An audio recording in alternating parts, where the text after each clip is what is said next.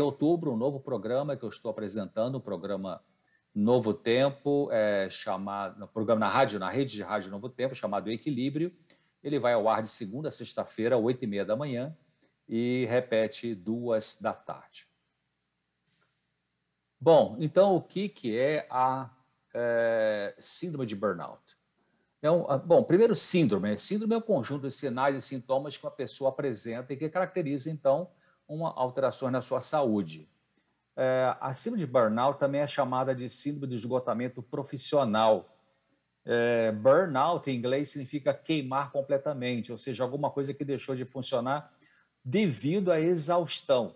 Ela foi descrita por um psicanalista norte-americano que ele mesmo percebeu que ele estava com burnout, o Dr. Herbert Freudenberger. Ele até disse que, ou então, definiu como um estado de esgotamento físico e mental cuja causa está intimamente ligada à vida profissional. Bom, existem várias causas para síndrome de burnout. Você tem é, estresse prolongado, né? a pessoa vive um estresse um por muito tempo, né? diariamente, dentro de um estilo desgastante de trabalho, é, no relacionamento geral com as pessoas, e também, às vezes, estresse que está acontecendo dentro da família. Ele é mais presente, como eu disse, né? ocorre mais em atividades profissionais quando tem é um contato com pessoas de maneira muito frequente e muito próxima.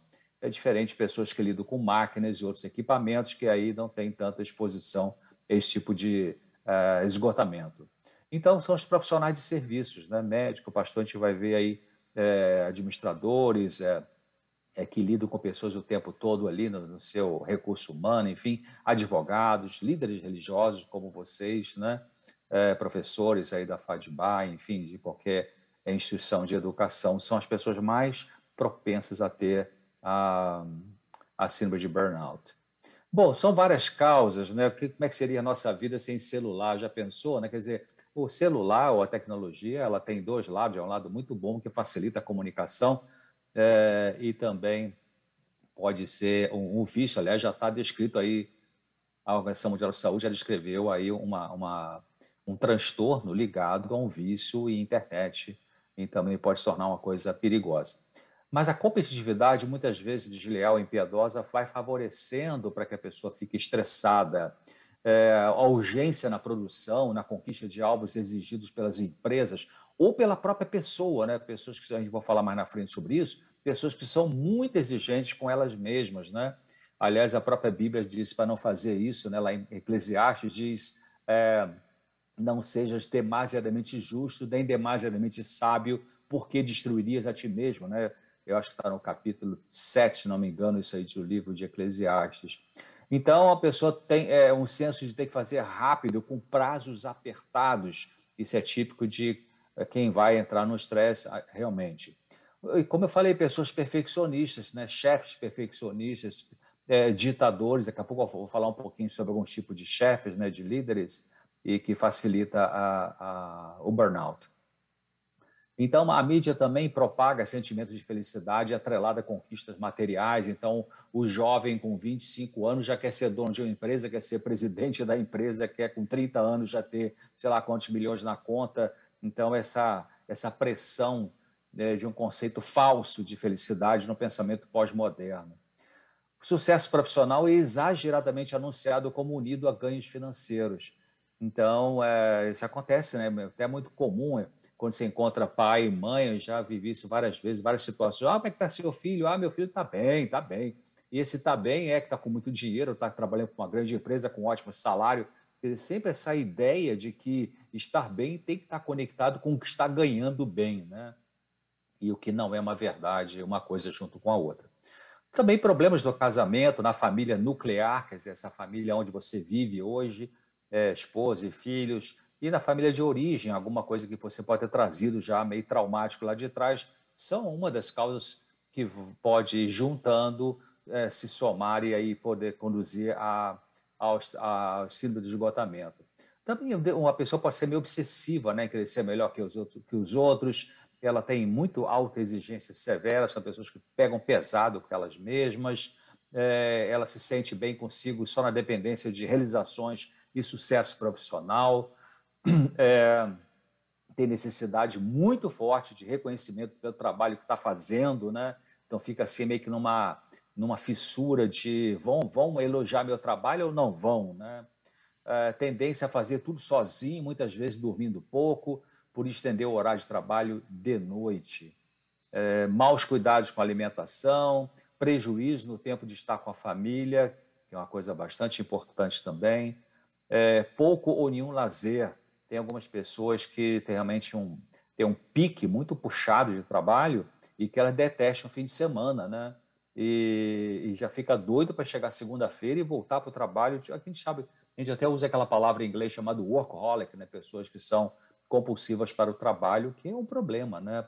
Claro que geralmente ela é elogiada porque trabalha muito, mas é, talvez seja uma forma de compulsão que precisaria ser observada para ser corrigida. É importante pensar que não é o fato da pessoa ser frágil é, que, leva a, a, que a leva a ter uma síndrome de esgotamento. É porque tem muitas exigências de fora e muitas vezes a pessoa, ela com ela mesma, é, como eu estou falando, se exige demais e aí ela vai favorecendo esse, esse, esse transtorno. É, enfim, é, a pessoa também acaba caindo no burnout, ela vai empurrando com a barriga a necessidade de, de, de avaliar a sua saúde, de cuidar da saúde, de fazer uma consulta médica, de ter é, uma, um check-up, enfim, ela vai empurrando isso para frente. Então, ela fica muito focada só no trabalho, ela passa a evitar contatos sociais, aí já está começando o burnout, né? E nesse isolamento, é, porque ela já estressou de ficar junto com muita pessoa, ela vai se agarrando aos seus e-mails, mensagens celular, começa a surgir, às vezes, um estado depressivo, com desânimo, desesperança, exaustão, cansaço, mesmo dormindo a noite inteira. A pessoa acorda e parece que não nem dormiu. Uh, então, quais são os sintomas de burnout? Vamos pensar aí. Primeiro, tem sintomas, vamos ver sintomas físicos e sintomas mentais. Então, você tem um cansaço pro, constante e progressivo. A pessoa vai percebendo que ela está ficando cansada. E não é Covid, né? Que a Covid dá uma fadiga. Dores musculares, dor de cabeça, dores ósseas, enxaqueca, vários tipos de dor. É, alterações gastrointestinais, ou se for na mulher, menstruais. É, pode ser aumento da cólica na mulher, pode ser um bloqueio da menstruação, pode ser uma menstruação mais demorada, pode ser é, é, dificuldade de digestão, sensação de estômago cheio, mesmo não tendo comido muito, diarreia pode ser, é, a pessoa pode ter insônia também, infecções repetidas, porque a imunidade abaixa, porque está sob estresse, e aí então algum vírus ou bactéria faz a festa, né, porque a imunidade não está com boa capacidade de funcionar, pode ter crise de asma também, alguns sofrimentos ligados à, circulação e ao, coração, como palpitação, a, a pressão arterial alta, é, prejuízo da sexualidade também pode acontecer, ou seja, a pessoa vai ficando desinteressada, ou vai ter ejaculação precoce, ou se for na mulher, vai ter frigidez sexual, que é um desinteresse pela área sexual por causa do esgotamento que está é, perturbando o físico. Ainda em relação a sintomas mentais, ainda nos sintomas, é, a dificuldade de pensar com rapidez, a pessoa vai percebendo que ela está mais lenta no seu raciocínio. É, tem sentimento de solidão, de impotência, é, não, ou seja, impotência no sentido não está conseguindo fazer as coisas que conseguia fazer antes. Né? É, um prejuízo da memória, especialmente memória recente, memória anterógrada, a diminuição da atenção e da concentração. Então, muitas vezes, ao longo da minha carreira profissional, algumas pessoas jovens, jovens de 30, 40, 50 anos, que nós chamamos de jovem, no sentido não é, não está na faixa de Alzheimer nem de arteriosclerose. É, então, o que, que eu faço com a memória tão ruim e tal? E, e, às vezes memória ruim pode ser efeito colateral de medicação, né? Por exemplo, os tranquilizantes, alprazolam, bromazepam, diazepam, essa turma aí pode alterar a memória. Mas se a pessoa não usa medicamento nenhum e, e não tem idade para ter é, alteração de arteriosclerose, nem Alzheimer, geralmente a alteração da memória ela tem a ver com estresse, né? E tem a ver com às vezes com ansiedade também. Pessoas muito ansiosas, elas têm às vezes uma dificuldade de focar a atenção quando é dito alguma coisa para ela, né? Em que a ansiedade tira essa capacidade de é, fixar a atenção. Então, no burnout, que a pessoa está ficando esgotada, ela vai tendo essa dificuldade de memória e ela não consegue se concentrar muito e prestar atenção nas coisas. Pode surgir irritabilidade em alguns indivíduos, em outros pode é, é a labilidade emocional, que é vem choro. Né? Ah, vem um choro aqui, não sei de onde vem isso, e a pessoa fica muito emocional. Também pode ser um sintoma mental, é, emocional de burnout. A diminuição ou a perda do autorrespeito, da autovalorização, a pessoa começa a se achar um zero à esquerda, acha que não dá conta do serviço, acha que é melhor mudar de profissão, acha que não está dando para fazer aquilo que fazia bem, então pode haver essa, esse autoataque, vamos dizer assim. Né? Uh, ainda em sintomas mentais, pode, algumas pessoas podem entrar num quadro depressivo é, como consequência do esgotamento.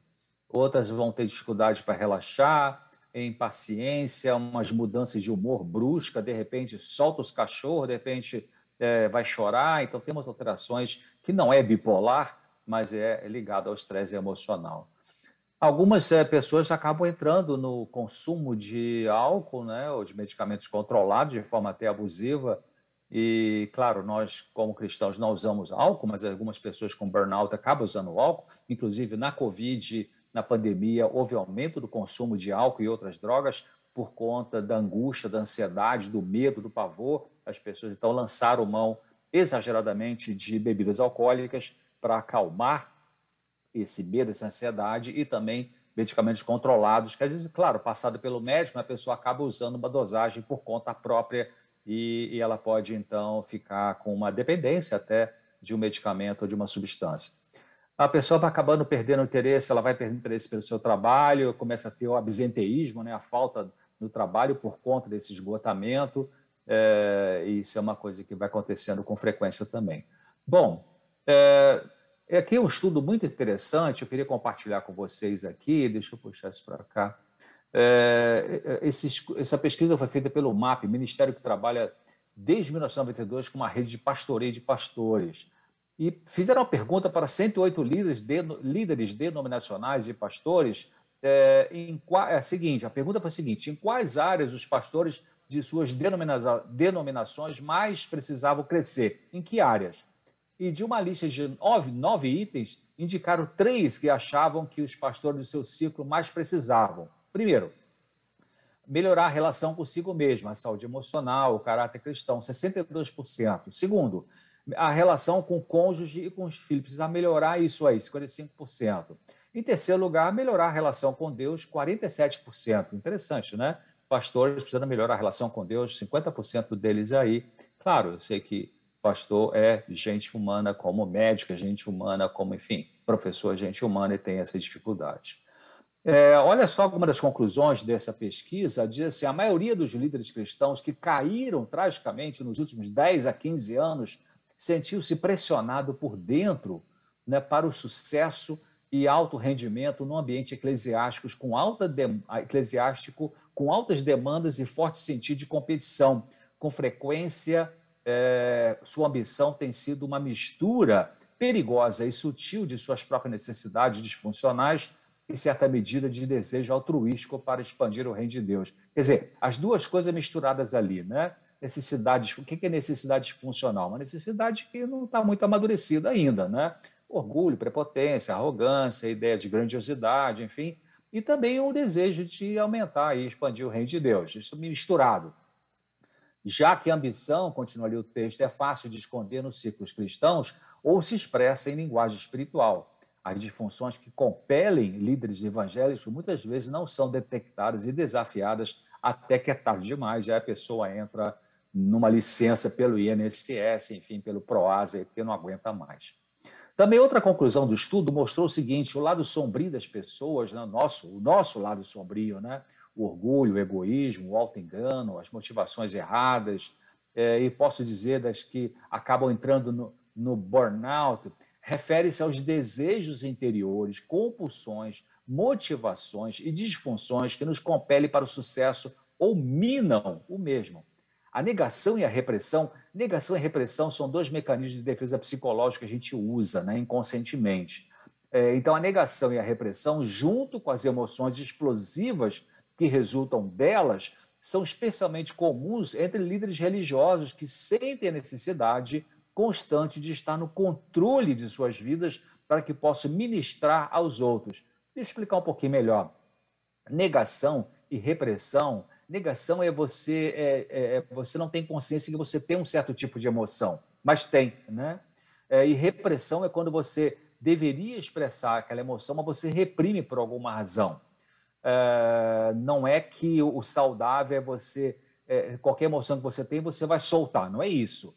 É, é diferente supressão de repressão. Repressão, você reprime a emoção e você não sabe que reprimiu e ela está ali na tua consciência.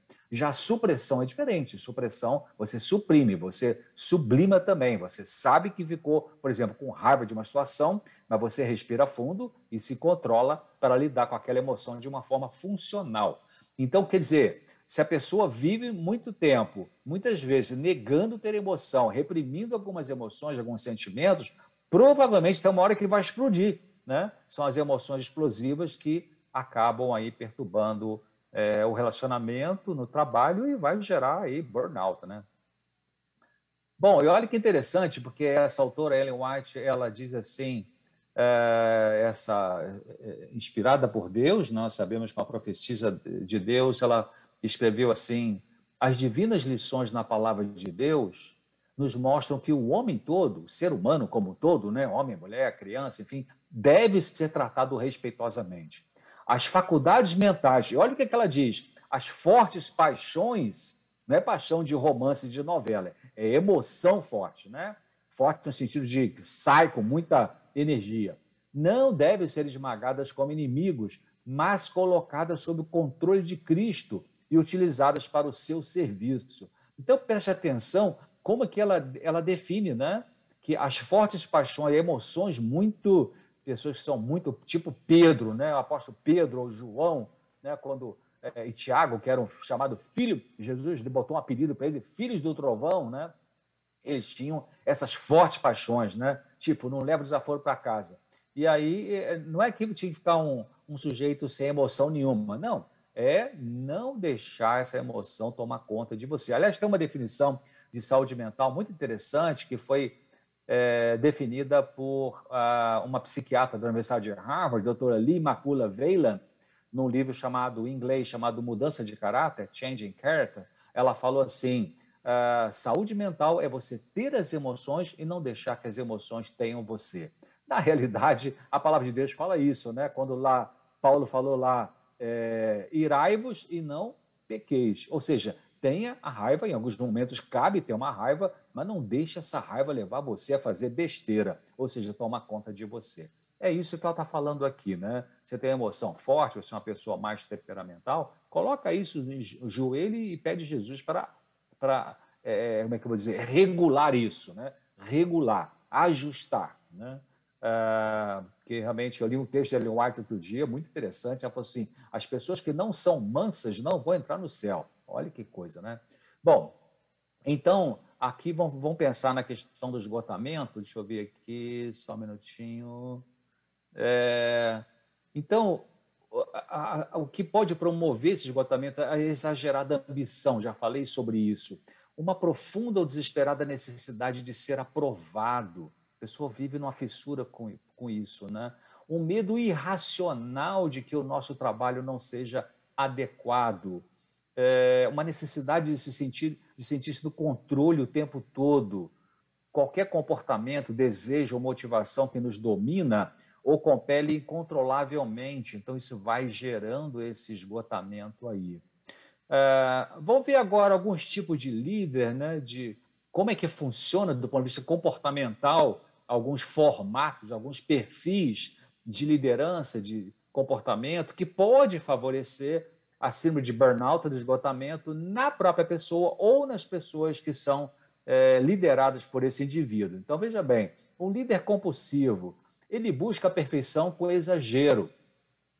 Ele não raro se torna ativista, ele age como moralista escrupuloso demais, é duro consigo e atuando com os outros sem compaixão, sem misericórdia.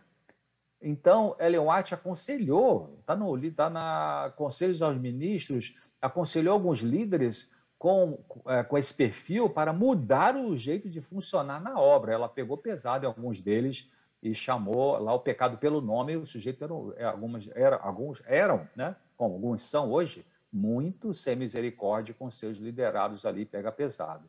Esse tipo de funcionamento pessoal é um dos fatores que promove o burnout em pessoas que estão sob a sua liderança. Claro, você viver sob o comando de alguém que é duro, que não tem compaixão, não tem misericórdia, é um negócio difícil, né?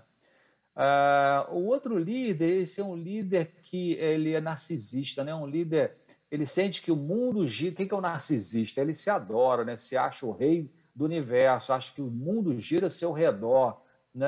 É, outras pessoas e outros assuntos precisam ficar à mercê dele. Ele pode ter compulsão para realizar coisas grandes, grandiosas, mas parece que está nunca satisfeito. E aí a tendência, então, é explorar e tentar levar vantagem sobre seus liderados, visando os seus próprios fins, o quê? Emocionais. Fins emocionais. Olha só que coisa, né? Então, como que a emoção pode tomar conta do nosso comportamento se ela não for percebida e se não for trabalhada?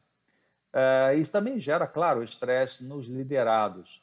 Agora, os líderes que têm esse pensamento, esse comportamento meio paranoide. O que, que é isso? Né? São pessoas cismadas, desconfiadas, hostis, amedrontados nesses indivíduos, invejosos. Eles são muito sensíveis ao que os outros fazem ou dizem, ficando assustados, inseguros, desconfiados, atuam com mão de ferro. Claro, e atua com mão de ferro porque está sentindo inseguro, né? Isso favorece o estresse e possível esgotamento nas pessoas ao seu redor e seu comando. Claro, também vai atuar aí. Por que, que atua com mão de ferro? Porque está com desconfiança, né? É, eu acabei de preparar agora um programa, claramente, para a gente gravar aí na próxima dia 30, é, em que eu falei sobre é, algumas características da pessoa que não tem confiança no sentido psicológico comportamental. Uma, uma das características, uma, uma dos resultados pode ser realmente a pessoa agir com mão de ferro porque ela tem medo, no fundo, né? Então ela quer dominar porque ela quer, é, não quer passar nenhum risco aí no seu comportamento. Ah, o líder codependente, codependência afetiva é um, é um, comportamento, tem vários livros muito bons sobre isso. Tem uma autora americana chamada Melody Beach, escreveu vários livros. Um é, chama-se Para Além da Codependência Afetiva, outro é Codependência Nunca Mais. O que é um líder codependente? Ele assume responsabilidades por atitudes e sentimentos de outros, né? com frequência culpando a si mesmo pelas ações inadequadas das outras pessoas. Isso acontece na empresa, isso acontece na igreja, isso acontece na família, né? A pessoa se sente. Tipo, vou dar um exemplo de família. Vamos supor que tem um marido que é alcoólico, né? Então a esposa ela começa, pode começar a pensar: puxa, por que, que ele bebe tanto assim? Será porque eu não sou boa esposa? Eu não sou uma boa amante? Eu não, eu não sou carinhosa? Eu não sou boa dona de casa? Não, o cara bebe muito é porque ele tem problema com bebida, não é porque ela é deficiente, né? Então, o codependente ele tem a tendência de trazer sobre ele responsabilidades que não são dele. Né? Ele tende a fazer tudo para não machucar as pessoas. Tolera o intolerável, olha só, tolera o intolerável por muito tempo. Né? Jesus não, não tolerava é, é o intolerável, no, né? a não ser na retinha final, que ele foi como cordeiro ao matadouro, como Isaías 53 descreve muito bem, mas ali, quando queria jogar pedra nele, ele ia embora, ele saía, né? Então, ele se eh, defendia a missão que ele tinha que cumprir, mas o codependente não. Muita dificuldade esse codependente em dizer não, quando dizer não seria o adequado e o melhor. Né? Ele não consegue fazer, ou tem dificuldade para fazer isso. O codependente ele é muito pacificador, mas o que é ruim é que o codependente esconde os problemas e tem dificuldade de enfrentá-los, os próprios problemas que ele está vivendo. Né? Então, ele reprime sentimentos difíceis como a raiva, o ressentimento, a frustração, e acaba então o quê? Esgotando a si mesmo. É, bom, agora alguns conflitos na liderança acontecem. Vamos ver, segundo aquele estudo que eu falei, daquela pesquisa, esses conflitos acontecem muito por causa de sensibilidades ofendidas do próprio líder. É um líder muito sensível para qualquer tipo de ofensa. Ele tem medo que as suas ideias sejam rejeitadas. Ele tem uma preocupação se alguém que ele lidera tem uma performance melhor do que a dele. Aí vem a inveja, né?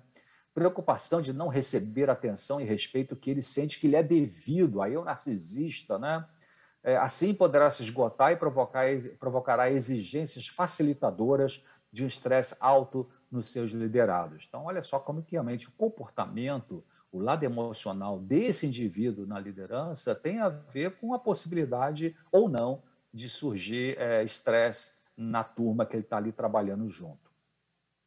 Bom, vamos ver aqui algumas consequências. A pessoa vai acabar perdendo, entrando no burnout, vai perder a força física para realizar o trabalho ministerial. Vai, estar, tá, vai ter um estresse familiar, criando preocupações com os filhos. Os filhos podem começar a pensar que o ministério é uma coisa negativa, né? porque está deixando o pai estressado, e aí começa a se revoltar contra a igreja. Vocês conhecem história com isso, eu já escutei muitas histórias nesse sentido aí é, dificuldades no casamento, porque o pastor tenta suprir todas as demandas do ministério, não tanto por alvos, talvez exagerados ou não, a serem alcançados, mas por causa dos membros que tendem, membro da igreja, que tendem a ver o pastor distrital como homem de mil e um ofícios, solicitando demais né, esse pastor como se ele fosse um Deus. Então, é, o, o, pastor ele precisa realmente aprender a colocar limites para os abusos dos membros que não respeitam a privacidade, o descanso, a humanidade do seu pastor, achando que por ser pago pela igreja tem que ser uma máquina para resolver tudo. A gente tem essa, essa é, na membresia a gente encontra pessoas assim, né? Acha que o pastor é, vai fazer tudo, vai levar a mulher que está grávida para o hospital, vai tirar o gatinho que está lá em cima da árvore, que é de estimação daquela senhora da igreja, vai ter que um monte de coisa, né? Agora, às vezes também o que vai estressar o pastor não é a membresia, pode ser alguma liderança difícil que está acontecendo. Bom, muitas pessoas acabam desenvolvendo depressão como reação ao esgotamento. Não necessariamente vai ter que ter depressão, mas algumas pessoas sim, talvez até já tenham um certo perfil melancólico, né? Depressão é um sinal de perdas, de impotências que não, que não estão sendo respeitadas, talvez pela própria pessoa, né? Ela pode não, não, não deixar nem a dor direito sair. Então, existe necessidade de lamentar, de chorar, de pedir apoio a alguém que possa ouvir essa pessoa, compreender, acolher na sua dor, na sua luta, no seu cansaço emocional. Então, é, a própria Bíblia fala disso, né? lá em, acho que é Eclesiastes, capítulo 3, né? tem hora de, de, de, de rir, hora de chorar, hora de jogar pedra, hora de juntar, parar de jogar pedra. Ou então, então, tem hora de lamentar, tem hora de chorar. Chorar, lamentar, desabafar, faz parte é, do processo de cura quando a pessoa ainda não fez isso. Se ela já fez isso, aí é hora de parar de lamentar, porque depende então de onde ela está dentro do seu curso de sofrimento, né, do seu processo de sofrimento. É interessante que Filipenses 4,13, eu escutei muita gente pregar, é, usar Filipenses 4,13, tudo posso aquele me fortalece, mas honestamente eu nunca vi, eu sou adventista desde que terminei a faculdade de medicina, mas eu nunca vi um pregador que falasse assim, uh, que citasse o verso 14. Já repararam o que, que Paulo fala no verso 14? No 13 ele fala, tu posso naquele que me fortalece, vírgula, mas fizeste bem em tomar parte na minha aflição. Quer dizer, o que, que Paulo está falando ali? Eu posso tudo em Jesus, mas que bom que você me ajudou na hora que eu precisava de ajuda. Olha que interessante, né? Então a pergunta é essa: quem vai cuidar dos cuidadores? Né? Quem cuida do, do líder, quem cuida do médico, quem cuida do psicólogo, quem cuida do psiquiatra, quem cuida do, do pastor, quem cuida do ancião, quem cuida do, do, enfim, do departamental, quem vai cuidar? É o ministerial, mas quem cuida do ministerial, né? Quem é que cuida do ministerial quando ele está sofrendo? Quem cuida da, da, da, da líder da, do, do, do, como é que é o nome? do Ministério da Mulher? Quem vai cuidar dessa senhora que está esgotada? Então, quem cuida dos cuidadores? Né? Tem que ter alguém para cuidar dos cuidadores. Bom, então a ação de burnout ela tem consequência, como consequência, prejuízos profissionais na vida desse indivíduo, professor, pastor, ancião, enfim, a, a diaconia, etc. Pode se desmotivar pela pressão dos membros ou chefes que sugam demais muitas vezes. Olha o que eu estou falando, dos dois níveis, né? de baixo e de cima. Né? Membros que sugam esse indivíduo e também, a vezes, a liderança que está sugando uh, de uma forma dependendo do perfil desse líder. Isso gera consequências para a organização, porque a produtividade realmente cai, mas os custos continuam. Aí é, quem gosta de ouvir isso é tesoureiro, né? Pode surgir necessidade de medicações, consultas médicas, psicológicas, internação. Isso retira o pastor da sua função, o professor da sua função por um tempo e aumenta as despesas com ele. Mas tem que pensar lá no segundo item que eu falei. Essa, essa desmotivação é pressão que vem da onde? Né? É, bom, vamos pensar aqui. Problema de saúde é, do pastor devem ser mantidos em privacidade. Muito importante isso aí. No meio adventista é um negócio complicado, porque tanta fofoca, né? É, e distorce um monte de coisa. Esses dias um amigo meu, um pastor lá do Rio de Janeiro, é, me mandou aí uns áudios de alguns irmãos de igreja se referindo a um evento recente aí com o pastor líder é, que foi afastado. Nossa, mas um, um, irmão da igreja, outro irmão falou uma besteirada. E, e aí o pior é que bota isso na internet e vai um monte de besteira, tudo fake news, to, de, é, é, informação distorcida, né? Então, manter a privacidade do sofrimento do outro. Existem membros que não sabem lidar com o sofrimento dos outros e não merecem ser informados de detalhes do que ocorre com o seu pastor. Não merece mesmo, né?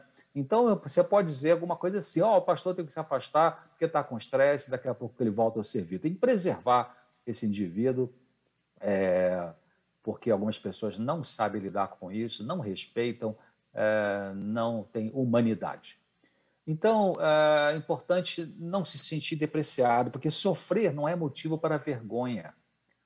Sofrer não é motivo para vergonha. Acabei ontem de ler, eu já tinha lido esse texto, até compartilhei no meu grupo de WhatsApp de médicos adventistas de São Paulo e Rio, é, um texto que a Leon ela fala sobre, é, sobre sofrimento, sobre oração com doente, tudo isso, e ela fala assim de que Deus não vai necessariamente tirar a doença de algumas pessoas, elas vão morrer daquela doença antes do fim, da volta de Jesus, e isso ela diz, não quer dizer que essas pessoas não têm, não têm fé, né? Muito importante isso. Cuidado com esse conceito que ainda no século 21, 2022, estamos chegando ainda, tem irmão da igreja que pensa que se a pessoa está doente é porque ela está mal com Deus. Cuidado com isso, né? Tem que ensinar vocês que estão na liderança aí, vão ser pastores, os anciãos que foram aí, os teologandos, né? Tem que trabalhar para ajudar os irmãozinhos entenderem que não necessariamente a pessoa que está sofrendo ela está mal com Deus ou mal com a religião, mal com a igreja. Tem nada a ver muitas vezes. Às vezes sim, às vezes não. Né? Aliás, esse é um conceito que tinha no tempo de Jesus, né? É, é, o conceito de que a pessoa estava com uma doença que estava em pecado. Né? Então, isso é um conceito que tem que ter cuidado, porque, em parte, não é verdade. Então, sofrer estresse, esgotamento é alguma coisa da vida moderna, entre moderna, entre aspas. Né? Ah, se existe alguma vergonha a ser sentida, não é por causa dos sintomas, mas pelo descuido para com a saúde pessoal. Então, a vergonha deve ser por isso. Poxa, caramba, eu, eu eu não cuidei bem da minha saúde, estou com vergonha disso. Então, a partir de agora, começa a cuidar melhor da sua saúde. Né? Bom, prevenção, então, de esgotamento, o que, que se faz? Primeiro, evitar que o servidor se sinta coagido, pressionado por normas e políticas severas. Alguém tem que fazer essa ajuda, alguém tem que ajudar né? Uh, esse indivíduo que está sob um comando de alguém que é duro. Né? Pastores com filhos em idade escolar isso é um pensamento que eu tenho, né? Não foi, é como Paulo diz na Bíblia, não foi, não é o Senhor que está dizendo aqui, é minha, meu pensamento. Os pastores com filhos de idade escolar é, ficar no mesmo distrito mais tempo para não cortar vínculos, né? amigo, escola, vizinho, gerando estresse na família, no pai, na mãe, nas crianças, pelas constantes mudanças de cidade. Tá, vocês podem argumentar, mas tem uma questão administrativa, não sei o que e tal, mas cuidado, porque eu, olha, muitos anos atrás, muitos anos atrás, eu estava na Argentina escutei uma palestra belíssima de um então presidente da União lá, esqueci o nome dele, e ele falou exatamente isso. Ele colocou uma ideia dele, assim, os pastores mais jovens, mais tempo no mesmo local. E à medida que vai ficando mais velho, mais idoso, mais tempo na obra, então aí tudo bem, pode viajar mais. É, achei interessante, faz sentido do ponto de vista comportamental para não arrebentar com a família. Né? A animar pastores, mostrando a eles que seu trabalho é sublime, porque está lidando com o espiritual das pessoas. Esse é o meu pensamento. Né? Eu, César Vasconcelos, às vezes termino um sermão, é, eu sou médico, psiquiatra, não sou pastor, apesar que eu fiz um monte de matérias teológicas avulsas na Argentina, no NASP São Paulo, é, e, enfim, aquele um, um, curso de teologia compacto ali no mês de maio no NAV, fiz várias matérias, estudei no ENA dois anos lá com o pastor Monteiro e outros, enfim, mas não sou pastor. Então, a pessoa, no final do, do, da mensagem, do sermão, vai me cumprimentar na porta. Oh, muito obrigado, pastor. E eu, inevitavelmente, eu falo assim: oh, um dia eu chego lá. Né? Um dia eu chego. Por que, que eu digo um dia eu chego lá? Porque, na minha cabeça, pastor é uma coisa sublime, né? É, porque está lidando com o espiritual das pessoas. Então, lidar com o espiritual, para mim, é a coisa mais sublime que tem. Né? É, é diferente você lidar com o dente ali, que é o dentista, ou, ou com a fala, que é o fonoaudiólogo né? Então, é, animar os pastores mostrando esse trabalho sublime que realizam. Também faz parte da prevenção promover valores humanos no ambiente de trabalho, lembrando que as pessoas são mais importantes do que as coisas, do que alvos, do que relatórios. Temos que pensar nisso, né? Cada um dos servidores deve pensar que seu valor com pessoa é dado por Deus. Eu vou repetir: o seu valor com pessoa é dado por Deus.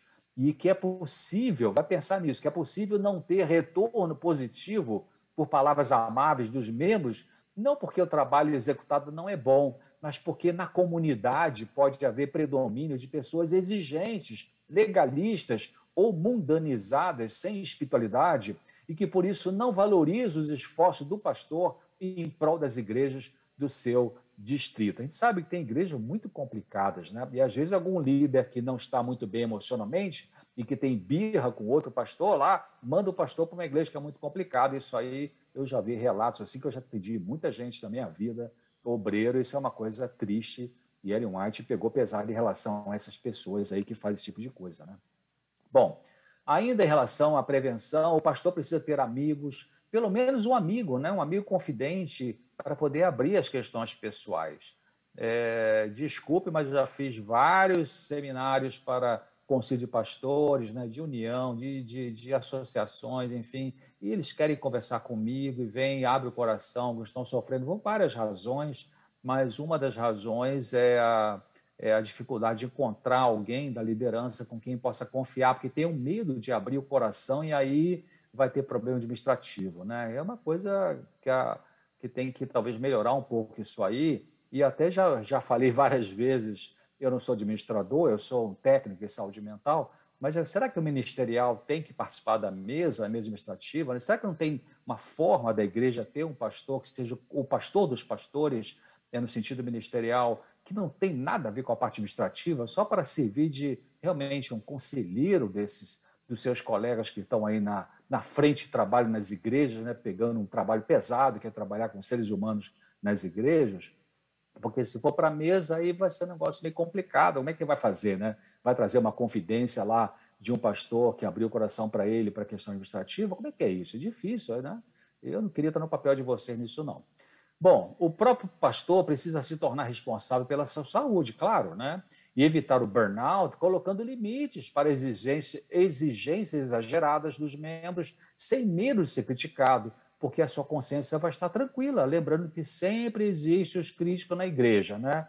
Igreja sempre tem. Igreja, nossa igreja, qualquer igreja, é, tem as pessoas, e as pessoas, você tem pessoas de todo é tipo, né? Pessoas bem convertidas, mal convertidas, pessoas perfeccionistas, pessoas conservadoras, pessoas super liberais, extra liberais, né?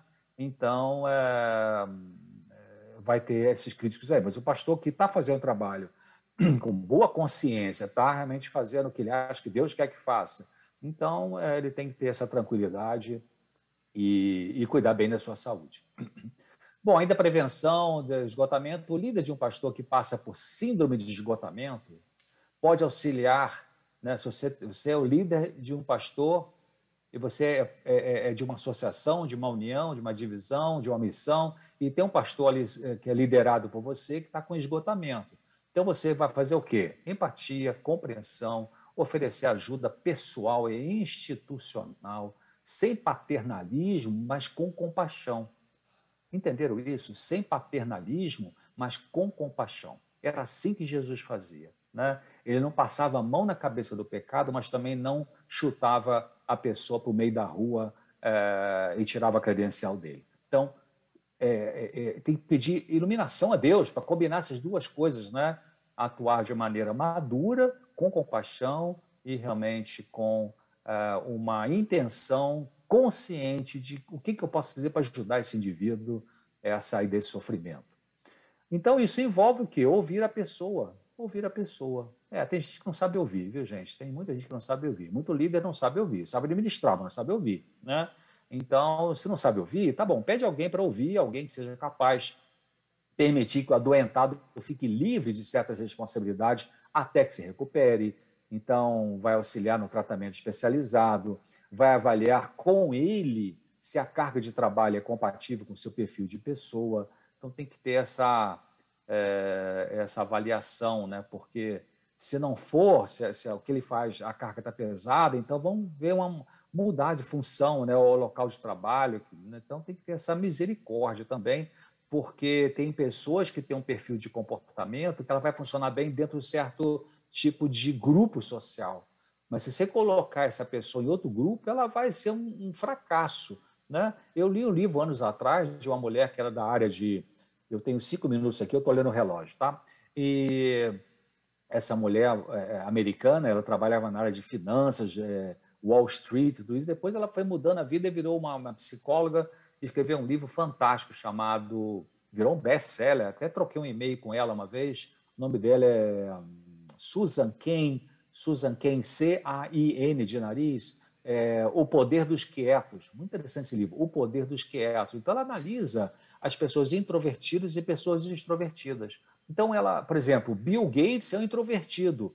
Introvertido não é tímido, tímido é diferente. Tímido, timidez é uma coisa sofrida pra, pela pessoa, mas introversão não.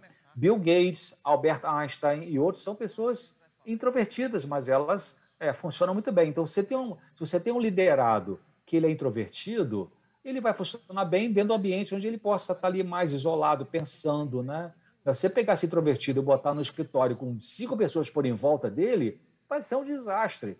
Ah, então vou mandar embora porque não funciona bem. Peraí, não funciona bem por quê? Porque ele tem um perfil que vai funcionar bem no outro tipo de contexto, mas não nesse contexto. Né?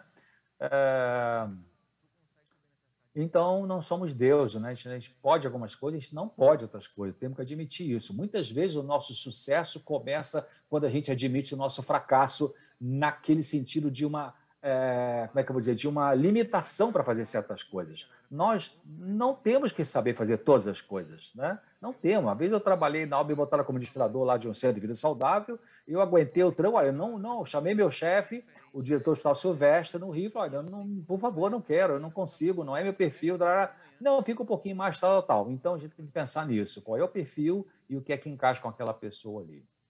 Bom, é, o coping religioso, você deve ter ouvido falar sobre isso, é o uso da religião, espiritualidade ou a fé para a pessoa lidar com estresse. Um dos grandes cientistas que estudam isso é o Dr. Harold Koenig, da Universidade de Duke, nos Estados Unidos, lá na Carolina do Norte. Já troquei e-mail com ele também. Então, ele fala que são crenças, crenças e práticas religiosas estão associadas com melhor saúde física e mental. De 225 estudos investigando a relação com saúde física, a maioria verificou resultados benéficos do envolvimento religioso em relação à dor, debilidade física, doença do coração, pressão sanguínea, infarto, funções imune e neuroendócrina, doença infecciosa, câncer e mortalidade. É, de quase 850 pesquisas verificaram a relação com a saúde mental é, da espiritualidade e burnout. E o Dr. Koenig fala de que a maioria endossa a associação do envolvimento religioso com maiores níveis de satisfação de vida, bem-estar senso de propósito e significado na vida, esperança, otimismo, estabilidade dos casamentos e menores índices de ansiedade, de depressão e abuso de substâncias. Pessoas, ou seja, as pessoas que têm uma relação de espiritualidade. Queridos, espiritualidade é diferente de religiosidade. Tem pessoas que são religiosas, mas não são espirituais. A nossa igreja tem um monte disso, né? E tem pessoas que são é, é, é, é espirituais, não são religiosas. Isso pode acontecer também, não é? Não é a pessoa não pertence à religião A, B, C ou D, mas ela é uma pessoa espiritual. Eu conheço gente assim. Então, pessoas que com envolvimento religioso têm menor probabilidade de um monte de coisa, de abusar de drogas, de ter comportamento de risco. Eu vou andar rápido isso aqui para terminar aí é, essa apresentação. Esse aqui é um trabalho que o Dr. Koenig me mandou um tempo atrás, que mostra o papel de Deus em romper com adicções. Adicções são vícios, né? E manter a recuperação. Um estudo bem interessante que mostrou que, aqui comparando a, os jovens, pessoas da meia idade e pessoas idosas, aquelas que atendiam, né, frequentavam mais serviços religiosos, aquelas que frequentavam menos, em relação ao abuso ou à dependência do álcool. Então, aqui mostrou essa coluna, na, coluna cor de vinho aí, são as pessoas que atem, é, frequentavam muito pouco a igreja e tinha prática religiosa muito pouco pessoal, elas muito mais alto envolvimento com abuso e dependência de álcool comparada com aquelas que tinham uma frequência, alguma atividade espiritual. Tanto nas três idades você pode ver que é igual, né? Muito bem. Então, para ir terminando, é, primeiro priorize a família, né? não deixar que o problema de membro da igreja acabe toda hora tirando você da família. É interessante, Jesus, eu, eu, eu, entendo assim, Jesus tinha três momentos na vida dele quando ele viveu aqui. Tinha hora que ele estava sozinho com o pai, ele sozinho no Getsemane, ou em qualquer outro lugar. Tinha hora que ele estava só com os doze, os seus discípulos, e tinha hora que ele estava com a multidão. Né?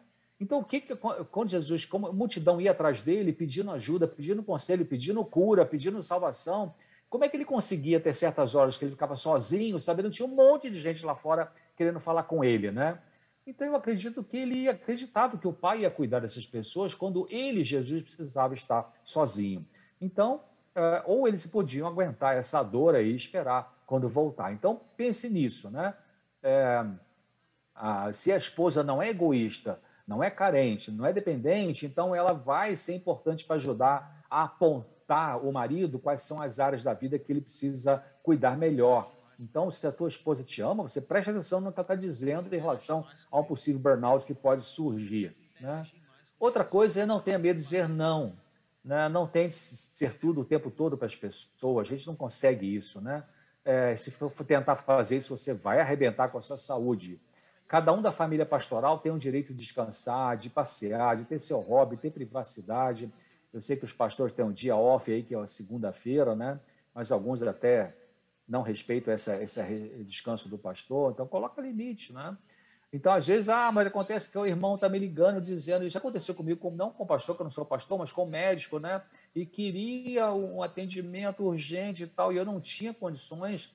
E aí eu orei a Deus, só falei, amanhã eu posso, mas hoje não tenho condições, estou com agenda cheia, estou com consulta, consultório cheio, trá, trá. E aí no dia seguinte a pessoa fez contato e, ah, não, eu consegui resolver, eu encontrei uma solução de outra forma. Então preste atenção nisso, né? Às vezes aquela emergência que o irmão te liga lá meia-noite para falar de uma coisa meio besteira, ou às vezes não é besteira, né? uma coisa meio séria, mas você, olha, amanhã a gente conversa sobre isso, não vai passar a madrugada toda conversando, porque é, a pessoa vai poder lidar com essa, com essa situação é, que Deus vai ajudar essa pessoa sem você ter que estar se esgotando. Proteger seus filhos contra críticas, né? E a sua esposa contra fofocas, e cuidado com as pessoas manipuladoras da igreja, né? pessoas que não têm desconfiômetro, cuidado, tem que colocar limite para esse povo, né? porque tem gente que quer usar o pastor, usar e abusar. Né? Então, e abuso é, não é da palavra de Deus. Muito cuidado com pessoas do sexo oposto, galanteadoras, né? Então, olha só o que Kellen White fala no Evangelismo 679. Não desçam os embaixadores de Cristo a frívolas conversações, familiaridade com mulheres, sejam elas casadas ou solteiras que se mantenham no lugar que lhes convém com a devida dignidade, entretanto, podem ser ao mesmo tempo sociáveis, bondosos e corteses para com todos. Deve estar acima de tudo que tenha áreas de vulgaridade e familiaridade. Muito cuidado. E olha só que Ellen White falava sobre Jesus, né? como é que ele lidava com as pessoas. Cristo exemplificava em seu viver seus próprios ensinos divinos. Seu zelo nunca levou à paixão. Paixão na perda emo... do controle emocional, né? Manifestava consistência sem obstinação, benevolência sem fraqueza, ternura e simpatia sem sentimentalismo. Foi altamente sociável, ainda que tomado de uma reservada dignidade que não o levava a indevidas familiaridades. Lembra que eu falei agora mesmo ali? O líder vai usar de ternura e simpatia sem sentimentalismo. Jesus fazia assim, né? Bom, outra coisa, eu vou andar rápido aqui é, se você sente que algum líder parece que tem alguma coisa contra você, parece, você não tem comprovado, né? Então você vai lá e senta em particular com ele, abre seu coração. Olha, eu estou achando que o senhor está me tratando de uma forma que não está legal. Será que tem alguma coisa entre nós? Tem alguma coisa que não estou agradando? Né? Você tem que ter coragem de falar sobre isso, abrir o coração, porque Deus vai te ajudar nessa hora aí. Você tem o direito de falar, mas olha, não fale de tudo para esse indivíduo sobre sua vida se você não tiver confiança. Então não vai abrir realmente tudo, né? Fale o que incomoda nesse relacionamento com essa pessoa e ofereça o desejo de harmonia, né? Isso é o máximo que você pode fazer e é o mínimo que você deve fazer para não entrar em burnout. Esse texto aqui é belíssimo, olha só, parábola de Jesus 91. O Senhor se interporá para vindicar sua própria honra, para livrar seu povo e reprimir o que? os excessos da injustiça. Tem uma hora que Deus diz: Eu vou te ajudar porque você está sendo pressionado por um líder que está descontrolado, né? ou um membro da igreja, enfim. Então Deus entra e você desabafa. Mas procure harmonia, procure conversar. evitar se esgotar para ficar demais ligado com o pessoal da igreja. Eu penso o seguinte, queridos, eu vou pular isso aqui. É, eu acho que o bom pastor distrital ele treina a igreja para a igreja trabalhar, né? Ao invés de deixar que os membros ficam sugando desse pastor. Ah, e outra coisa também que eu queria falar é que eu, eu penso assim, como nós somos uma missão de pregar, é o último slide que eu vou ter agora, é, temos uma missão de pregar o evangelho, eu penso assim que o pastor distrital deve trabalhar e ser orientado para trabalhar para ele realmente fazer mais evangelismo, né? evangelismo externo, evangelismo para fora, né? Eu fui convidado para falar, fazer uma palestra no grupo de médicos, né, no Amém, Associação de Médicos Adventistas do Brasil, há um tempo atrás aí na cidade de Santos, e eu falei isso, né? Eu falei, olha, gente, minha, o título da minha palestra era para fora, para fora, né? Trabalho médico missionário, evangelismo de saúde, é para fora. Né? A gente tem a tendência a fazer um trabalho muito para dentro, muito para dentro, né? É, meio que repete um pouco a história de Israel, que tinha aquele exclusivismo, né? aquela patota, aquele clube particular de adventista, mas nós somos chamados para fora, né? Então, você que é pastor da igreja, eu, eu sugiro fortemente, sabe? Trabalhe com seus membros, peça ajuda a eles, vão trabalhar para fora, fazer evangelismo, aluga um salão, vamos expandir, né? É, em pequenas igrejas, a de fazer uma mega igreja aí com um monte de gente lá, ficar só ouvindo o sermão e não faz nada. Bom, então, desejo que vocês. Muito obrigado pela atenção. Eu quero terminar com João 17, 24 e 26, que Jesus, é, o desejo dele, né, para todos nós, como membro da igreja, como líderes, né, pastores, enfim. Pai, a minha vontade é que onde eu estou estejam também comigo os que me deste. Eu lhes fiz conhecer o teu nome e ainda o farei conhecer, a fim de que o quê? a fim de que o amor com que me amaste esteja neles e eu neles esteja. Eu desejo alívio para você, você que está me escutando, que está aí no burnout, procure ajuda, não engula mais problema, procure ajuda e você vai conseguir recuperar a sua saúde. Um grande abraço a todos, um feliz sábado para todos. Muito obrigado uma vez por essa oportunidade.